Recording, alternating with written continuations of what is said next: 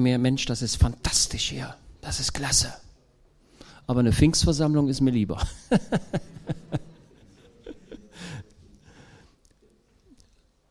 Und ich merkte, es gibt nichts Besseres, als Jesus zu haben. Die Natur ist fantastisch und ich wünsche mir noch viel mehr von dieser Erde zu sehen, weil sie fantastisch ist. Aber ich weiß auch, dass diese Erde vergehen wird und es wird einen neuen Himmel geben und es wird eine neue Erde geben. Und die ist viel schöner als diese, aber ich kann mir gar nicht vorstellen, wie schön sie sein soll, weil ich diese schon so schön finde. aber was deutlich ist, wenn man die Liebe des Heilandes spürt, die Zuneigung des Herrn Jesus, die Nähe des Heilandes, dann ist das das Beste, was es auf dieser Erde gibt.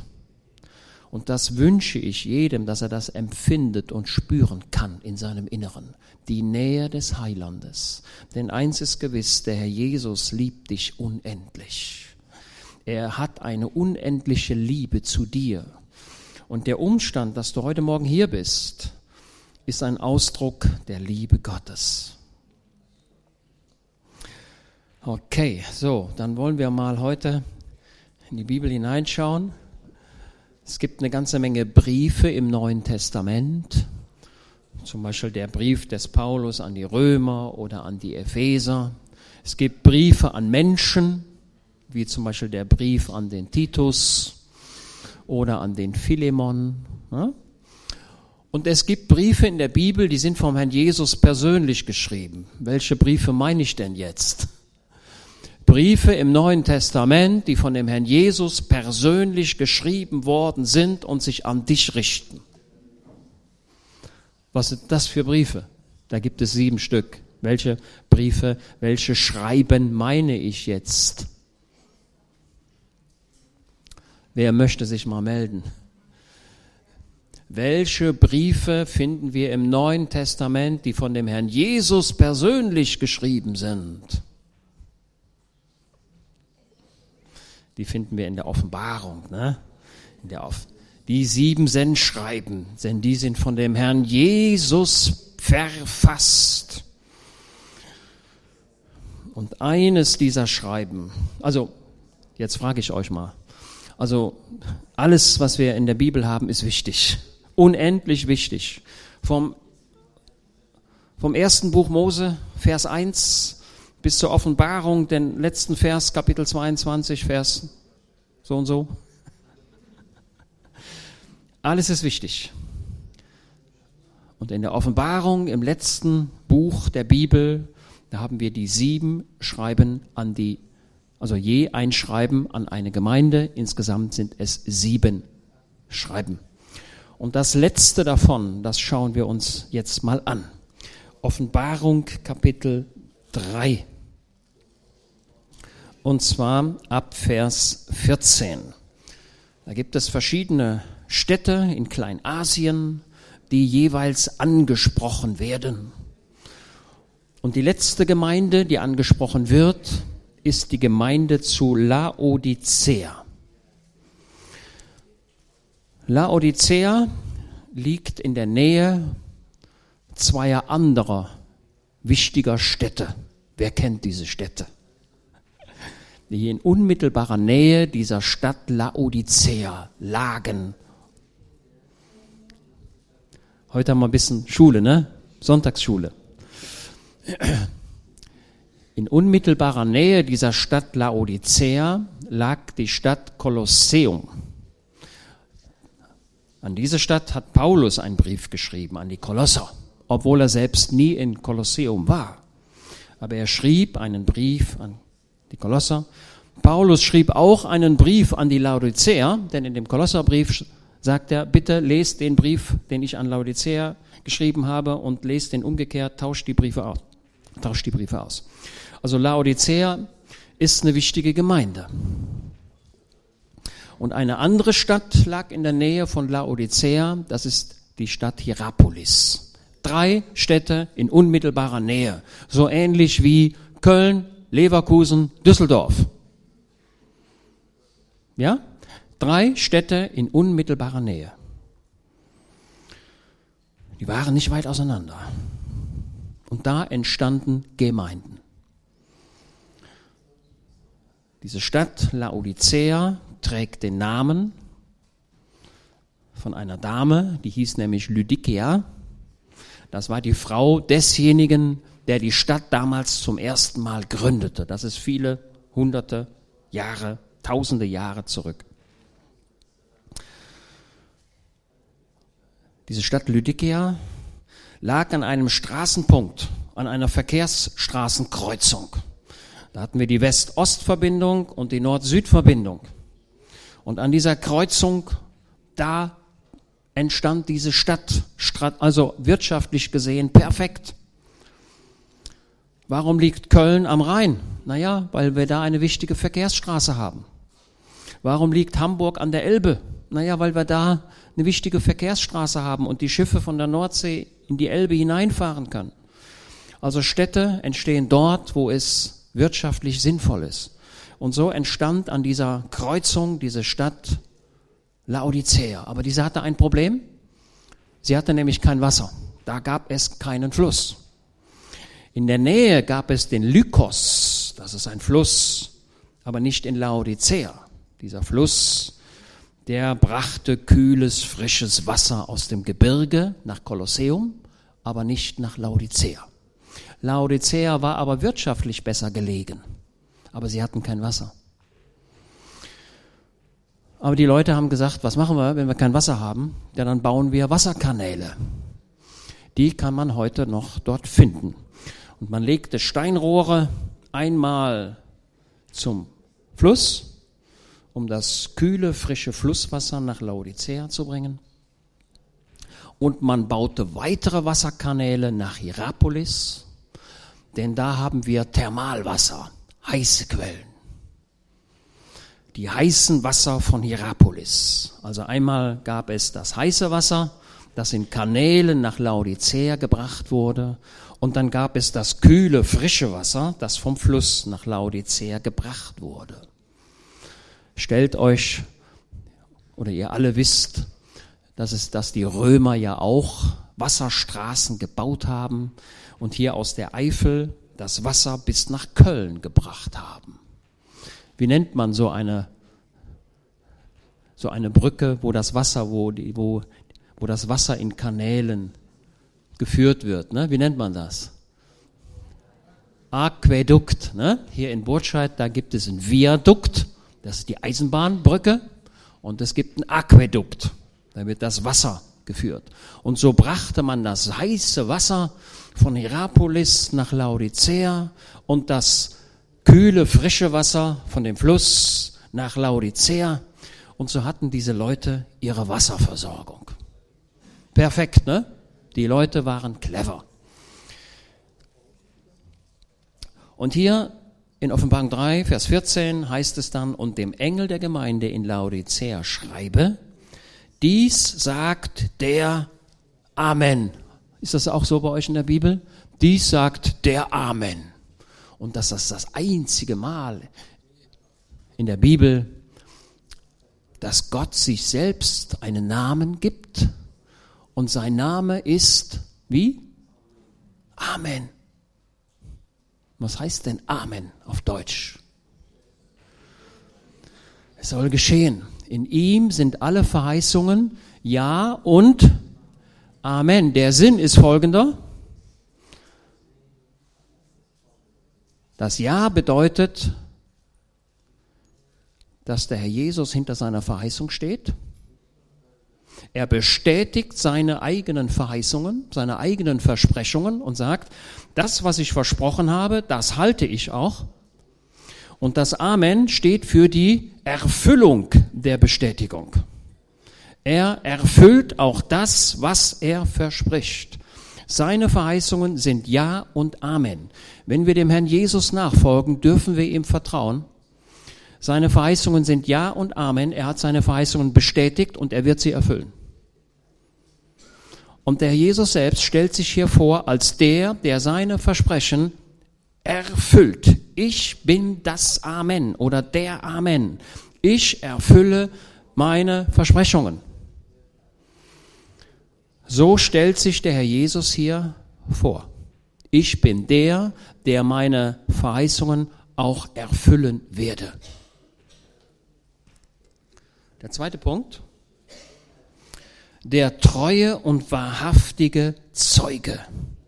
Jesus sagt, ich bin treu und wahr. Ihr braucht keinen Zweifel daran zu haben, was ich euch verspreche. Auch hier haben wir einen ähnlichen Gedanken wie im Amen. Ich bin treu und ich bin wahrhaftig. Und jetzt kommt das dritte, die dritte Eigenschaft, wie der Herr Jesus sich hier vorstellt. Der Anfang der Schöpfung Gottes. Wir könnten auch sagen, der Ursprung der Schöpfung Gottes. Der, der bei der Schöpfung mitgewirkt hat. Jesus Christus ist der ewige Gott und bildet mit dem himmlischen Vater eine Einheit. Okay? Und der Heilige Geist, der kommt dazu. Den will ich nicht verkürzen. Vater, Sohn und Heiliger Geist. Ich freue mich, dass wir als freie Christengemeinde Aachen großen Wert auf den Heiligen Geist legen. Ich werde das gleich noch deutlich machen. Wir brauchen die Wirkungen des Heiligen Geistes, denn der Herr Jesus ist in den Himmel aufgefahren und hat gesagt, es ist gut, dass ich in den Himmel auffahre, denn wenn ich im Himmel bin, werde ich was senden? Den Heiligen Geist aus derselben Familie. Ich werde den Beistand, ich werde euch den Beistand ge geben. Und das ist mit Pfingsten geschehen. Vor Pfingsten, sagt der Herr Jesus, ist der Heilige Geist bei euch und nach Pfingsten ist der Heilige Geist in euch. Das ist der große Unterschied. Apostelgeschichte 2, die Erfüllung mit dem Heiligen Geist. Also das ist biblisch. Und ich lese gerne und spreche auch gerne über 1. Korinther Kapitel 12, 13 und 14. Das sind fantastische Kapitel und das ist all das, was wir brauchen. So, und jetzt geht's weiter. Also der Herr Jesus hat sich vorgestellt. Ich bin der, der meine Verheiß, der die Verheißung erfüllt. Ich bin der Mitwirkende an der Schöpfung, die wir haben. Ich oder der Herr Jesus sagt, der Vater und ich, wir sind eines, wir sind eine, wir sind ja, wir gehören zusammen. Wir sind quasi eines. Wir sind einig. Was der Vater denkt, denke ich auch. Der Jesus sagt, ich, sehe, ich tue das, was ich den Vater tun sehe. Der Jesus hatte eine extreme Gemeinschaft mit dem himmlischen Vater. Und so sollten wir auch eine extreme Gemeinschaft haben mit dem Herrn Jesus. Und das können wir haben durch den Heiligen Geist. Und jetzt heißt es hier, ich kenne deine Werke, dass du weder kalt noch heiß bist.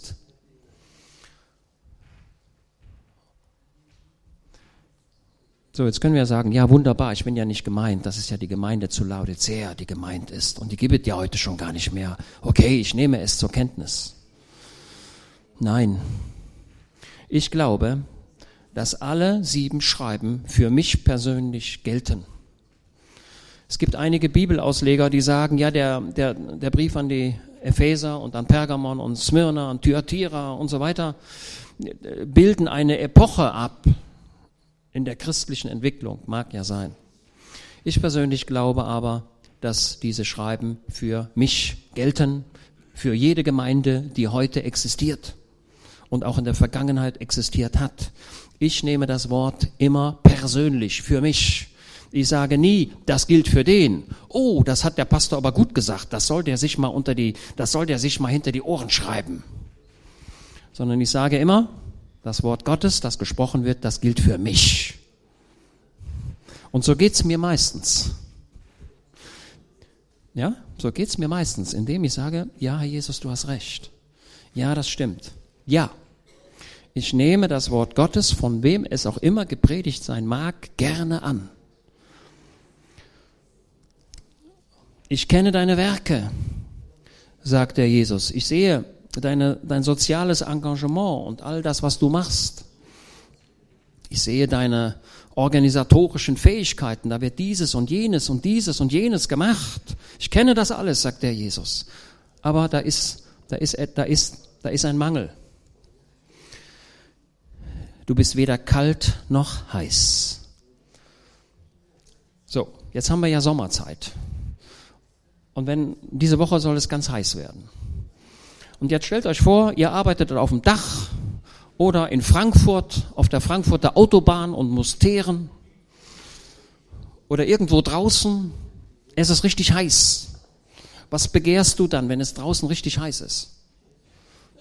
Sechs Kugeln Eis, Gelati, ne? Mit Sahne, ja, richtig. Oder eine kalte Limonade mit ein paar Eisklötzchen drin. Also wenn es richtig heiß ist und du schwitzt, dann brauchst du eine Erfrischung. Der Herr Jesus möchte, dass von dir persönlich, von deinem Leben eine Erfrischung ausgeht für andere. Okay? Und Jesus sagt hier, das bist du nicht. Das bist du nicht. Nehmen wir das andere Extrem. Es ist richtig kalt im Winter. 20 Grad minus. Und du hast drei Stunden im Wald, musstest du sein. Als ich bei der Bundeswehr war, vor vielen Jahren, und meinen Wehrdienst leistete, da war ich im Westerwald im Winter. Und das war richtig kalt. Und wir mussten die Nacht draußen bleiben. Ey, das ist so kalt. Du weißt gar nicht, was du tun sollst. Was braucht man dann, wenn du so richtig gefroren hast? Dann brauchst du einen heißen Tee, ne? Das ist das, was von dir ausgehen soll. Heilung. In der Kälte soll von dir Heilung ausgehen.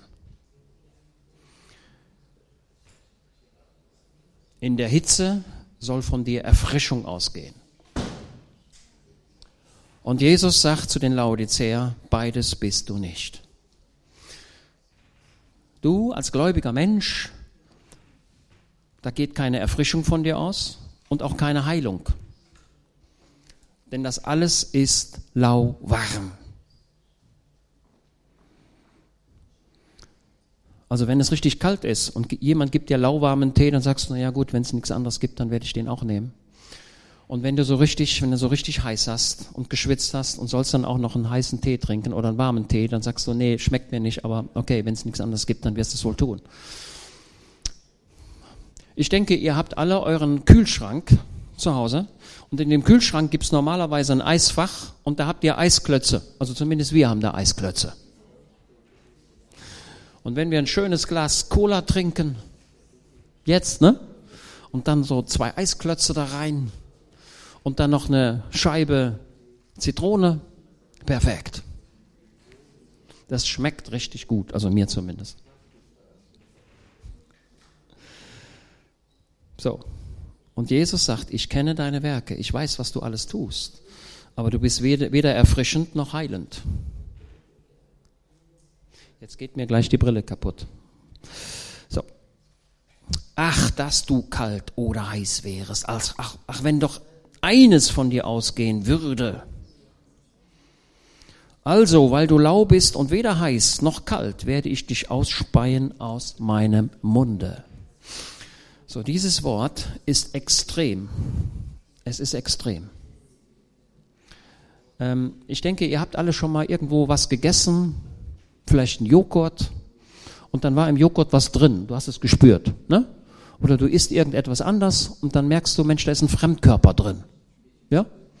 Oder mir geht es schon mal so, wenn ich ein Stück Fleisch habe, schneide ich mir ein Stück Fleisch ab und dann ist da Knörpel drin. Kennt ihr das? Knorpel, Knörpel, wie nennt man das? Ähm, die Ilka ist ja Tochter eines Metzgers. Ähm, wie nennt man das, was da drin ist? Sehnen. So, was macht ihr dann? Dann kaut ihr da drauf rum, ne? Und was macht er dann? Dann sucht ihr eine Möglichkeit, das rauszukriegen, ne? Dann geht er in die Ecke oder nimmt ein Taschentuch oder eine Serviette, holt das aus dem Mund und weg damit, weil man kann es nicht genießen. Oder ist jemand da, der sagt, nee, nee, ich schluck das runter. Gibt's sowas auch? Ja, in Gesellschaft habe ich das auch schon gemacht. Da dachte ich, das müsste eigentlich ausspucken, aber du weißt jetzt nicht, wie du das machst. Äh, und dann wird's runtergeschluckt und dann sagst du, naja gut, das war's. Aber angenehm ist es nicht. Okay? Also euch geht's doch allen so, vermute ich doch. Jesus sagt hier, genau so geht es mir mit dir. Du bist weder kalt noch heiß. Und ich will dich nicht verdauen. Ich will dich nicht runterschlucken. Es ist mir zuwider. Und es ist mir lieber, das einfach auszuspucken irgendwo hin. Also ich nehme jetzt vom Wort Gottes nichts weg und ich nehme nicht, ich tue nichts dazu. Ich sage es so, wie es hier steht. Er sagt, Mensch, es ist mir einfach zuwider. Ich will das nicht verdauen. Ich will das nicht in mir haben. Ich werde es ausspucken. Weg damit. Und wir alle können uns damit identifizieren. Wir wissen alle, was gemeint ist. Es ist ungenießbar. Gibt es gläubige Menschen, die ungenießbar sind? Ja. Ja. Jesus sagt, Mensch, ich möchte, dass von dir Ermunterung ausgeht, dass von dir Freude ausgeht, dass von dir ein Zuspruch ausgeht in der Not. Ich möchte, dass du für den Armen erfrischend bist und für den Kranken heilend bist. Das ist das, was ich möchte. So, jetzt passt mal auf. Jetzt, jetzt, jetzt wird es ein bisschen schwieriger. Der Paulus, der schrieb an die Römer, sagte, ich bin ja, ich kenne euch noch nicht, aber ich möchte gern zu euch kommen und ich möchte euch besuchen, ihr lieben Römer. Das ist eine weite Fahrt, aber das ist mein Begehr. Ich möchte euch gerne sehen und ich möchte euch gerne etwas geistliche Gabe mitteilen. Römer 1, Vers 18, glaube ich, oder 1, Vers 17. Ich möchte euch gerne geistliche Gabe mitteilen. So, jetzt frage ich euch, was meint er denn damit? Was meint der Paulus, wenn er sagt, ich möchte euch geistliche Gabe mitteilen?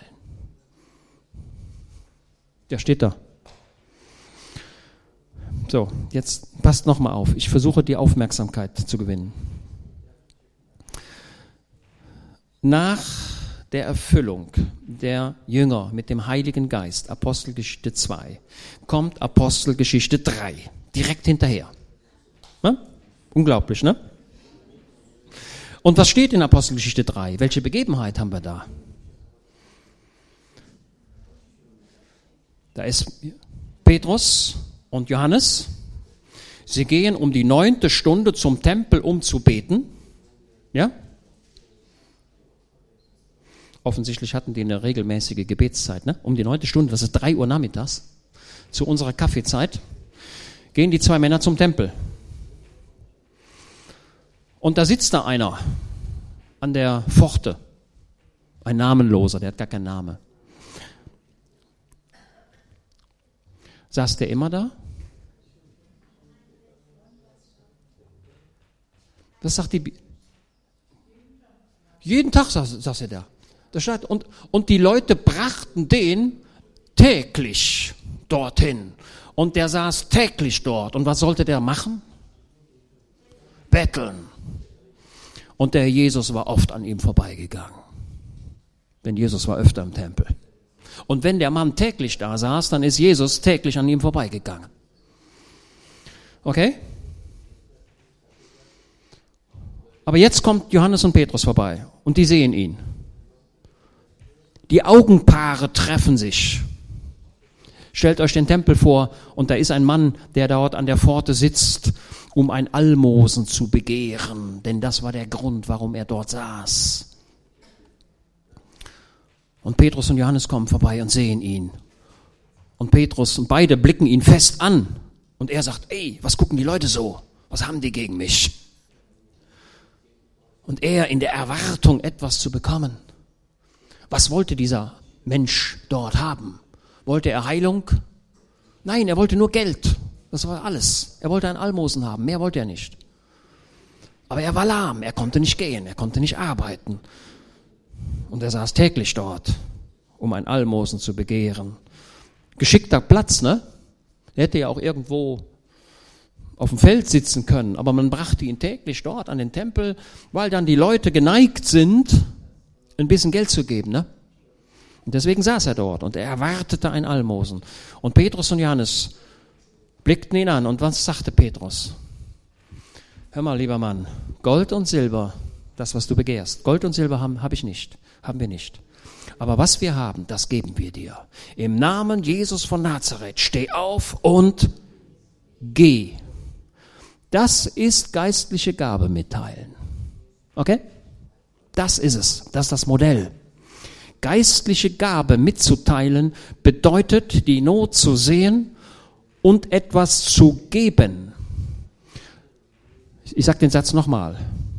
Gold und Silber habe ich nicht, aber was ich habe, das gebe ich dir. Im Namen Jesus von Nazareth. Steh auf und geh. Und ging er? Moment, Moment, nicht so schnell. Nicht so schnell. Nee, der ging nicht. Also, wir sind alles Bibelkenner, ne? Und dann geht Petrus zu ihm und ergreift ihn, wo? An welcher Hand? An der rechten Hand. Also Petrus war ja Linkshänder, ne? wissen wir ja. Er hat ja dem anderen das rechte Ohr abgehauen.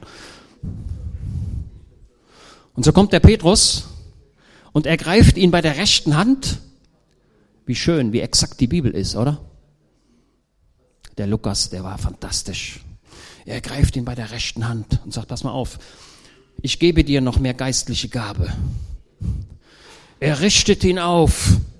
Er zieht ihn hoch. Und, was sagt die Bibel? Seine Knöchel wurden fest, wurden stark und er stand auf. Und jetzt kommt das, was er eben gesagt hat. Er sprang auf und lobte Gott und ging mit den beiden in den Tempel.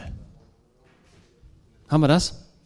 Das ist geistliche Gabe mitteilen. So, jetzt, jetzt müsst ihr nochmal Acht geben. So, wenn ich dort gewesen wäre und hätte den Mann gesehen, dann hätte ich gesagt, hör mal, willst du gesund werden? Ja, sagte er, ja, habe ich heute nicht drüber nachgedacht. Ich wollte eigentlich heute ein bisschen Geld haben, aber gesund werden ist auch nicht schlecht. Und dann wäre ich da hingegangen, hätte gesagt, Herr Jesus, du siehst diesen armen Mann. Du siehst diesen armen Mann. Heile ihn. Was haltet ihr von diesem Gebet? Gut. Ist gut oder nicht gut? Ist gut? Ja, hat der, hat der Petrus das denn so gemacht? Hat der gesagt, ey, lieber Mann, ey, pass mal auf. Jesus heilt dich.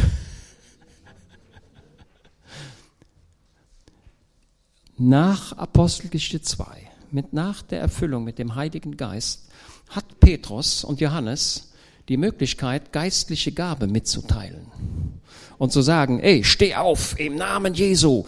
Der Herr Jesus hat mich bevollmächtigt. Er hat mir den Heiligen Geist gegeben. Und ich bin Teilhaber der göttlichen Natur. Ich darf eines Tages bei dem Herrn Jesus mit auf seinem Thron sitzen. Kommen wir gleich hin. Ich habe die Kompetenz von Jesus verliehen, denn der Jesus hat gesagt, geht hin, macht die Kranken gesund, ja, weckt die Toten auf. Ist das wahr, was ich sage? Stimmt das? Der Herr Jesus hat nicht gesagt und bittet mich, dass ich die Toten auferwecke und bittet mich, dass ich die Kranken heile, sondern er sagt, geht ihr hin und heilt sie. Wenn ich was falsch sage, darf jeder aufstehen.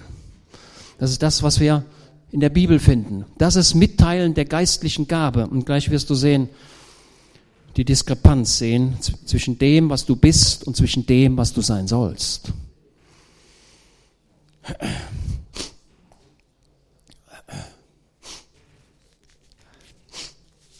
So,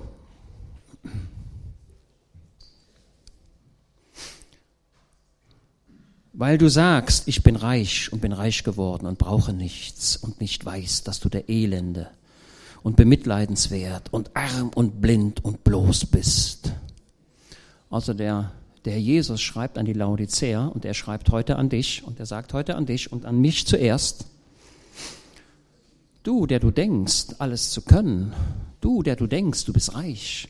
Du, der du denkst, boah, ich habe den Heiligen Geist. Du, der du denkst, Mensch, ich bin Kind Gottes. Du, der du denkst, Mensch, ich weiß doch alles in der Bibel, warum soll ich denn in, die, in den Gottesdienst gehen? Ich weiß doch schon alles. der du denkst, klüger zu sein als alle anderen. Da sagt der Jesus, nee, das ist nicht so. Fünf Punkte erwähnt der Herr Jesus hier. Fünf. Fünf Punkte hintereinander. Und die sind nicht so schön.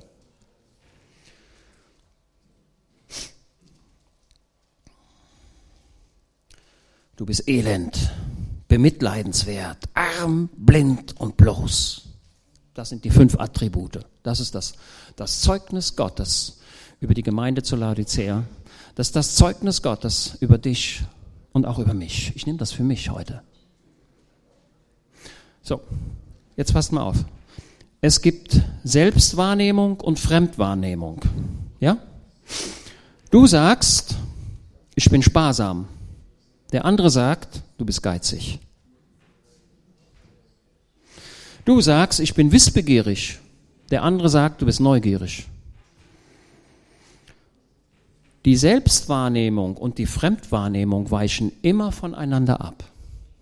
Es ist nur die Frage, wie weit. Du sagst, ich bin großzügig. Der andere sagt, ey, der, der dreht jeden Cent rum. Du sagst, ich bin doch mit meinen Nachbarn freundlich. Die Nachbarn sagen, ja, das ist aber ein Meckerfass. Merkt ihr das? Selbstwahrnehmung und Fremdwahrnehmung weichen voneinander ab. Und hier bei Laodicea ist das auch so. Die haben gesagt, wir sind reich. Wir haben alles. Wir brauchen nichts und haben nicht gesehen, dass sie gar nichts haben. So, jetzt müsst ihr Folgendes wissen. Diese Stadt Laodicea hat drei große Eigenschaften. Erstens, diese Stadt ist an Geld reich. Die Historiker sagen, Laodicea, das ist so wie London heute, Geldmetropole oder wie die Wall Street in New York, also wo die Geldgeschäfte gemacht wurden. Ähnlich wie Frankfurt, ja, Frankfurt, London. Diese Stadt Laodicea ist reich geworden durch Geldgeschäfte. Dort wurde gekauft und verkauft. Und wer wird immer reich? Wenn gekauft und verkauft wird, wer wird dann reich? Der Händler. Ne, Jack, der Händler. Es gibt nirgendwo so hohe Händlerspannen wie in Deutschland. Das ist, ja, das ist Fakt. In den USA kannst du die Waren billiger kaufen, weil die Händlerspannen kleiner sind. Diese Stadt war reich an Geld. Im Jahre 60 nach Christus war ein Erdbeben und die, die Stadt Laodicea war platt. Und dann haben die Römer gesagt, oha, was machen wir? Wir müssen diese Stadt wieder aufbauen. Und dann haben, haben die Römer gesagt, wir, wir, wir gewähren Kredite, damit die Stadt wieder aufgebaut werden kann. Und dann haben die Leute zu Laodicea gesagt, also die, die überlebt haben, ey, wir brauchen euer Geld nicht, wir haben genug. Laodicea war unendlich reich. Ist hier jemand unter euch, der sagt, ich habe Geld genug? Also ich kenne euch ja so im Wesentlichen nicht ganz bis ins Detail, aber einige kenne ich schon. Und ich vermute, dass der einige sagt, na ja, ach, hier schon mal eine Geldspritze wäre nicht schlecht, ne? Oder ihr sagt, ja, ich muss mir eine neue Waschmaschine kaufen, aber kann ich, ich muss noch einen Monat warten, ich muss noch mal sparen. Also seht zu, liebe, liebe Gemeinde, kauft immer nur etwas, wenn ihr das Geld habt. Okay? Das ist der Grundsatz. Vielleicht ausgenommen bei Immobilien, weil dann der Wert der Immobilie auf der anderen Seite steht. Aber ansonsten sagt nicht, sagt das nie, dass er sagt, ich möchte jetzt gerne eine Kreuzfahrt machen, aber ich habe das Geld nicht, aber ich leihe es mir. Tut das nicht. So vieles, was ich sage, wird, nicht, wird gehört und nicht getan. Also das kenne ich schon. Ich kann, ich kann aus voller Überzeugung aus dem Wort Gottes viele Dinge sagen und sage, mach das so. Und meine Erfahrung ist, dass du dann sagst, jo, aber gilt nicht für mich, ich mache es eh anders. Ja, das ist meine Erfahrung. Meine Erfahrung ist, dass das gehörte Wort Gottes nicht immer umgesetzt wird. Ja, ich sage das und das und Der Lehrer sagt, zwei und zwei ist vier und du sagst, ja, kann sein, nee, für mich ist es fünf. Und fertig. Okay. Kenne ich schon. Also wenn auf meiner Arbeitsstelle eine Weisung gegeben wird, das machen wir so, und das wird nachher nicht ausgeführt, dann gibt's Ärger. Ne? Also wenn jetzt der Malermeister sagt, Josef, bitte diese Wand anstreichen in grün, und der Josef sagt, grün gefällt mir nicht, ich mache das gelb, und der Meister kommt und sagt, Emma, ich habe grün bestellt, du hast gelb gemacht, und dann sagt der Josef, ja, gelb ist aber schöner als grün, und deswegen habe ich es gelb gemacht. Dann wird der Maler sagen, so geht das nicht, neu, Nachtschicht, ohne Bezahlung, gelb abmachen, grün machen, oder umgekehrt, je nachdem wie es ist. Also wir müssen dem Wort Gottes gehorsam sein. Und sage nicht, ja, ich, ich bin immer gehorsam. Nein, du bist es nicht. Also ich weiß, dass, dass es nicht so ist. Entschuldigt, dass ich heute ein bisschen konkreter werde. Ich muss ja deutlich werden. Ich kann ja nicht immer, ich kann ja nicht einen politischen Vortrag hier halten. Ich muss ganz konkret werden.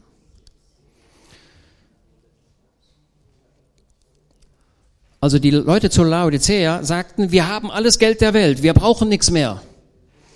Und Gott sagt, ja, das, das Geld hast du, aber geistlich bist du arm. Geistlich bist du ein Bettler. Und die Leute, die diesen Brief bekommen haben, haben gesagt, Mensch, ist das wirklich so? Sieht Gott mich ganz anders, als ich mich immer gesehen habe? So, jetzt kommt noch eins. Jesus sagt, du bist nackt, ne? Steht es da? Bloß, nackt, ne? Bloß. So, jetzt müsst ihr wissen, in Laodicea, und deswegen ist das so in der Bibel drin, die Leute konnten das Wort Gottes so prima verstehen, weil sie, weil sie, diese, weil sie in dieser Lebenssituation waren. Also wenn du mit einem Milliardär sprichst über Geld, dann wird er sagen, ja, das kenne ich. Das kenne ich. Ich habe Angst, dass ich sie verliere. ja, ich weiß gar nicht, wer glücklicher ist, der, der was hat oder der, der nichts hat. Aber eins weiß ich, Glück kann man nicht durch Geld erkaufen. Geld ist vorübergehend und das hört auf. Sammle dir geistliche Werte, sammle dir Schätze, die bis in den Himmel reichen. Das ist das, was Bestand hat.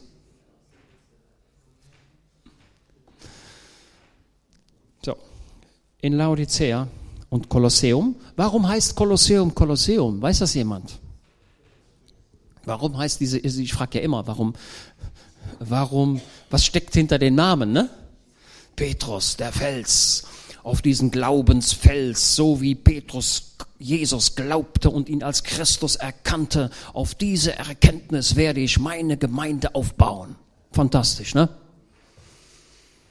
Also der, Pet, der Name Petrus ist doch fantastisch, oder?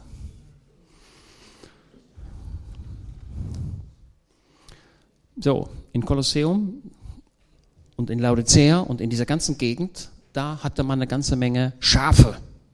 Und wofür braucht man Schafe? Was macht man mit den Schafen, wenn man sie nicht isst? Die Wolle. Und die, die, die Wolle, die dort gewonnen wurde, die war schwarz. Das war keine weiße Wolle von weißen Schafen, wie ihr das hier kennt, sondern die Schafe, die es dort gab, die waren alle schwarz und die gaben in ihrer, und ja, wie sah die Wolle also aus? Schwarz. In Laodicea gab es eine Bekleidungsindustrie. Also wenn der Jack ist ja Experte für Bekleidung und der geht dann, guckt dann immer nach Mailand oder nach Paris. Der guckt dann zum Lagerfeld und Hugo Boss und Gucci. Ja, mehr fällt mir nicht ein. Da gibt es auch noch ein paar mehr, ne? Und so guckten die Leute früher nach Laodicea.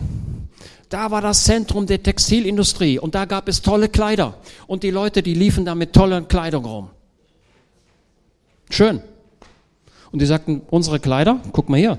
Toll, ne? Und Jesus sagt, hör mal, Berufe dich nicht auf deine äußerlichen Kleider, berufe dich nicht auf deine äußerlichen Werke, aber geistlich gesehen bist du bloß. Hast du gar keine Kleider. Du brauchst Kleider. Welche denn? Die weißen Kleider des Heils. Und damit spiegelt der Jesus die schwarzen, die schwarzen Gewänder, die sie dort zur Schau trugen, zu den weißen Kleidern des Heils. Merkt ihr das, wie die Leute das verstanden haben und begriffen haben? Okay? Fremdwahrnehmung und Selbstwahrnehmung weichen voneinander ab. Du sagst, ich bin doch bekleidet, ich bin doch gut, ich bin doch prima, ich mach doch alles. Was gibt's denn an mir auszusetzen? Ich bin doch freundlich und stehlen tue ich auch nicht. Aber der Jesus sagt, du brauchst die Kleider des Heils. Ich, ich spare mir das jetzt hier zu lesen, in Anbetracht der Zeit. Und es sind nicht nur, es sind nicht die schwarzen Kleider, die du täglich trägst, sondern es sind die weißen Kleider des Heils. Das ist das, was du brauchst. Und die hast du nicht. Habt ihr das?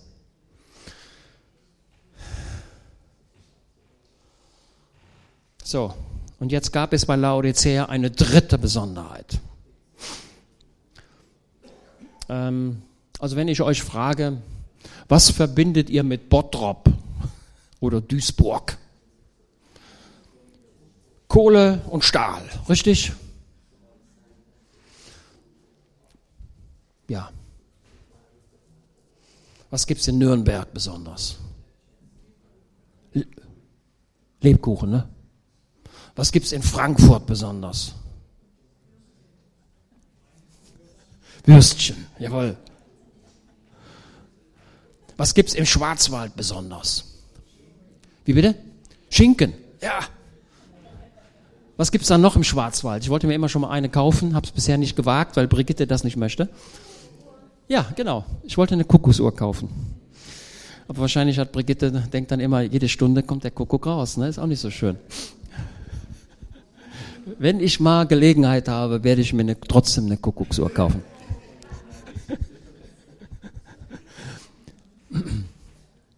Also ihr merkt, Städte, Regionen haben manchmal Bezug zu, einer bestimmten, zu einem bestimmten Umstand. Laodicea war Geldstadt ja, und Bekleidungsstadt. Und da gab es noch eine Besonderheit. Das war die Medizintechnik. Ich sehe die Christina, die beschäftigt sich auch mit Medizintechnik und leistet einen Beitrag, dass wenn mein Herz mal nicht mehr geht, dann gehe ich zur Firma Abiomed und dann kriege ich einen Motor rein, ne, aus Titan und dann wird das Blut weitergepumpt. Laodicea war Medizinstadt. Da gab es Forscher, Medizintechniker. Viele Leute kamen nach Laodicea, um gesund zu werden. Irgend, bei, bei den, beim nächsten Predigtdienst werden wir über eine andere Stadt sprechen, das ist Pergamon. Und äh, da gab es, äh, da gab es ein Krankenhaus und da stand, da stand auf dieser, auf diesem Eingangs, auf der Eingangstür dieses Krankenhauses stand drauf, hier hat der Tod keinen Zutritt. Tolle Sache, ne? Hör mal, Ilka, mach mal einen Vorschlag. Ein neues Schild über, das, über die Eingangspforte. Der Tod ist hier verboten. Lasst euch heilen. Man gab, es gab ein großes Vertrauen in diese Medizintechnik. Da hat man alle Leute, also das könnt ihr auch in, der, in den Geschichtsbüchern nachlesen, alle möglichen Salben gemacht und das und das und das und das. Und die Leute haben gesagt, warum brauchen wir Jesus? Wir können uns selbst heilen. Warum brauchen wir Jesus? Wir haben Geld genug. Und an unserem Äußeren ist auch nichts zu beanstanden. Wir sind perfekt. Und Jesus sagt, du bist blind. Deine geistlichen Augen sind tot.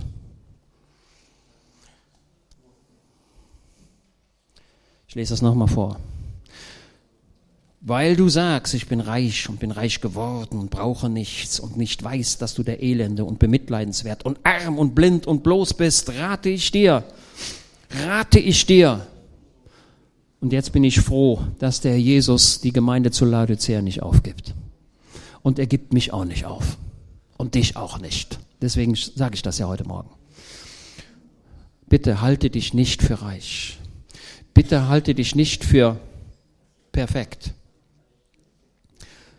Wie weit bin ich von Paulus weg? Wie weit bin ich von Petrus weg? Okay? Im Namen Jesus von Nazareth. Steh auf und geh. Das ist geistliche Gabe mitteilen. Das ist Reichtum. Das ist Reichtum. Reichtum liegt dann vor, wenn alle Leute an dir rumzerren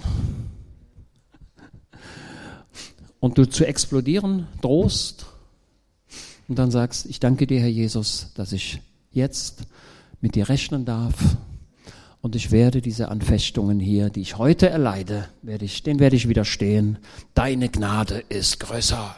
Die Leute können mit mir machen, was sie wollen. Ich weiß, dass ich dich habe. Das ist geistlicher Reichtum. Das ist geistliche Gabe mitteilen. Kann man das ein bisschen verstehen? So, rate ich dir, so, wie kommen wir jetzt raus aus dem Problem? Ich rate dir, von mir im Feuer geläutetes Gold zu kaufen. Ich habe darüber länger nachgedacht und habe gesagt, Herr Jesus, wenn ich etwas kaufe, dann muss ich doch einen Kaufpreis geben. Muss man etwas, muss man etwa einen Kaufpreis geben, wenn man den Heiligen Geist empfängt? Nee, das glauben ja viele, dass man, dass man einen Kaufpreis geben müsste. Im biblischen Verständnis bedeutet kaufen, den starken Wunsch zu haben, Herr Jesus, gib mir. Das ist das biblische Verständnis von kaufen. Können wir im Jesaja-Buch nachlesen.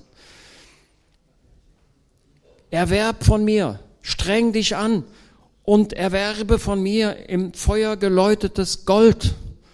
Hab Gemeinschaft mit mir und ich mache dich reich. Haben wir den Gedanken? Dieses im Feuer geläutetes Gold, das ist der Glaube, davon spricht Petrus, der in den Lebensanfechtungen stark gewordene Glaube an Jesus und das Festhalten an dem, der von sich selbst sagt, ich bin das Amen. Ich bin die Erfüllung dessen, was ich sage. Okay? Das ist Gold erwerben. Und das ist mehr als jeder Euro, der in deinem Portemonnaie ist.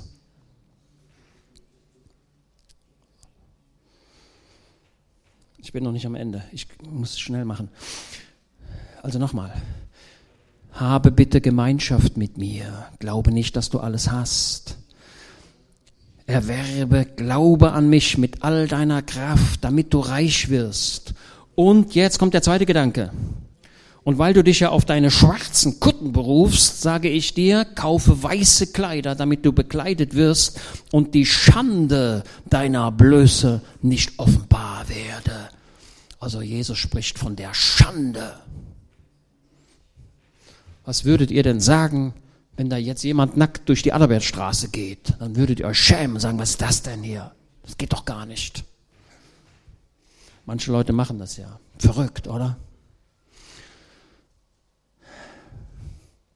Die weißen Kleider des Heils, die Kleider der Gerechtigkeit. Das sind die Werke der Barmherzigkeit. Das sind die weißen Kleider. Begehre sie.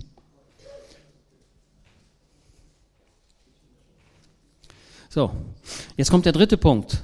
Und Augensalbe, deine Augen zu salben, damit du sehen kannst. Das ist das, Dinge geistlich zutreffend zu bewerten. Das ist die Augensalbe. Zu erkennen, da lassen wir mal die Hände davon und da gehen wir mal lieber weg. Der klare Blick, den wir brauchen. Also wir müssen erkennen mit den Leuten, mit denen wir zu tun haben, sind die in Ordnung oder nicht? Kann ich ihnen vertrauen oder kann ich ihnen nicht vertrauen? Das ist, das ist wichtig, dass wir das erkennen. Und wir können es erkennen.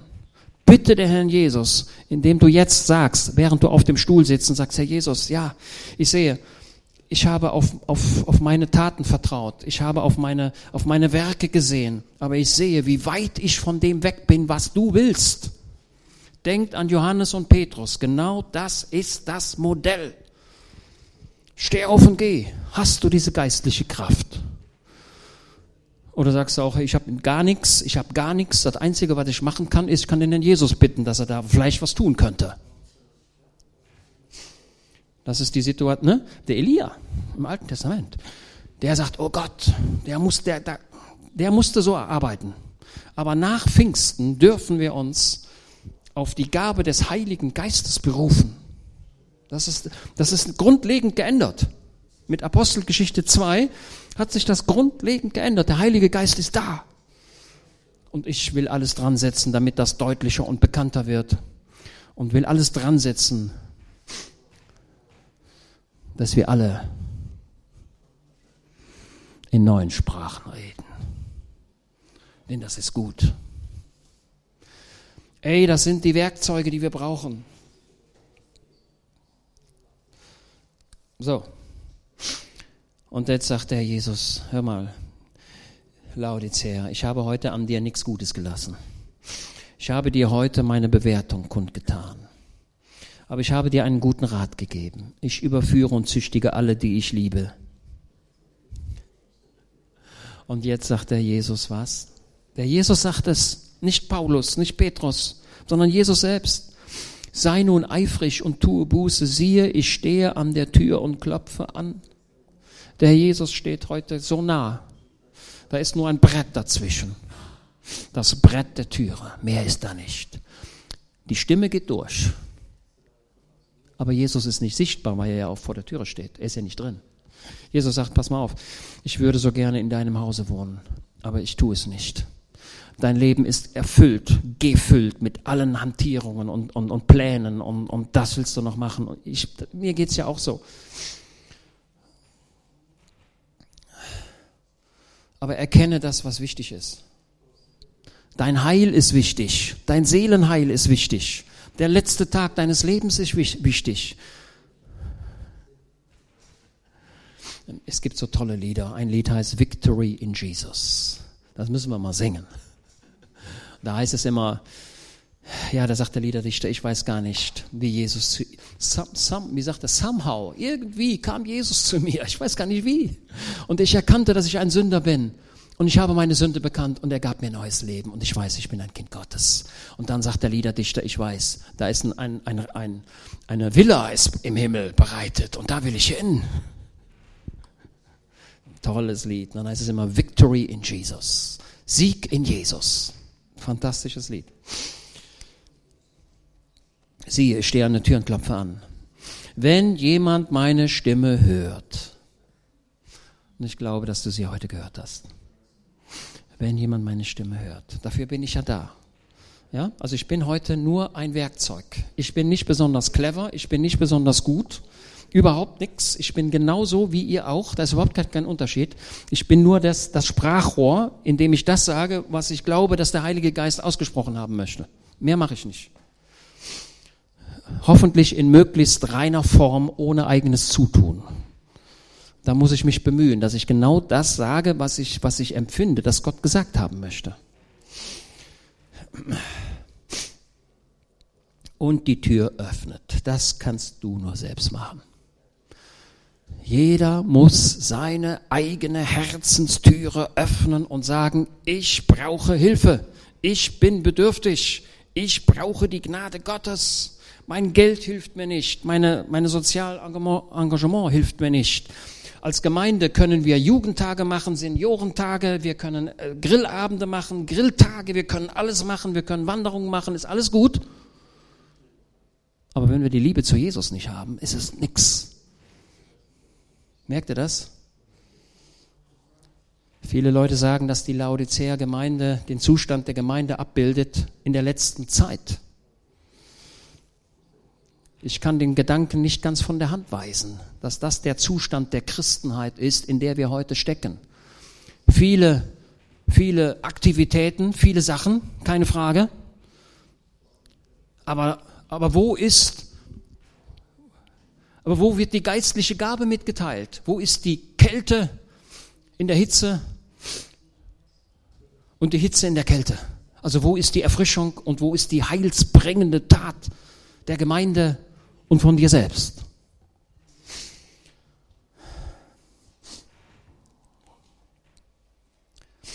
Und dann sagt der Jesus, wenn jetzt jemand meine Stimme hört und die Tür öffnet, zu dem werde ich hineingehen. Ne? Und was will, was will der Jesus jetzt machen? Der will, ja, der will mit mir essen. Und jetzt passt mal auf. Jetzt, Achtung. Jetzt hilft uns, der Urtext hilft uns jetzt. Jesus sagt, hör mal, ich, wenn, wenn du mir die Tür aufmachst, dann, dann komme ich. Ich bin das Amen, ich komme. Keine Angst. Ich gehe nicht weiter. Ich komme rein. Und ich bringe das Essen, was wir zusammen essen, bringe ich mit. Habt ihr das jemals gesehen? Normalerweise, wenn da jetzt, wenn ich jetzt zu Renkens komme, heute Mittag, dann sagen die, oh, wir haben nur 600 Gramm. Für jeden 300 Gramm Fleisch haben wir, also für die beiden, ne? Nein. Wenn ich heute Mittag zu Renkens gehe, nach biblischem Vorbild, dann bringe ich den Braten mit. Und die Renate muss den nur noch heiß machen. Toll, ne?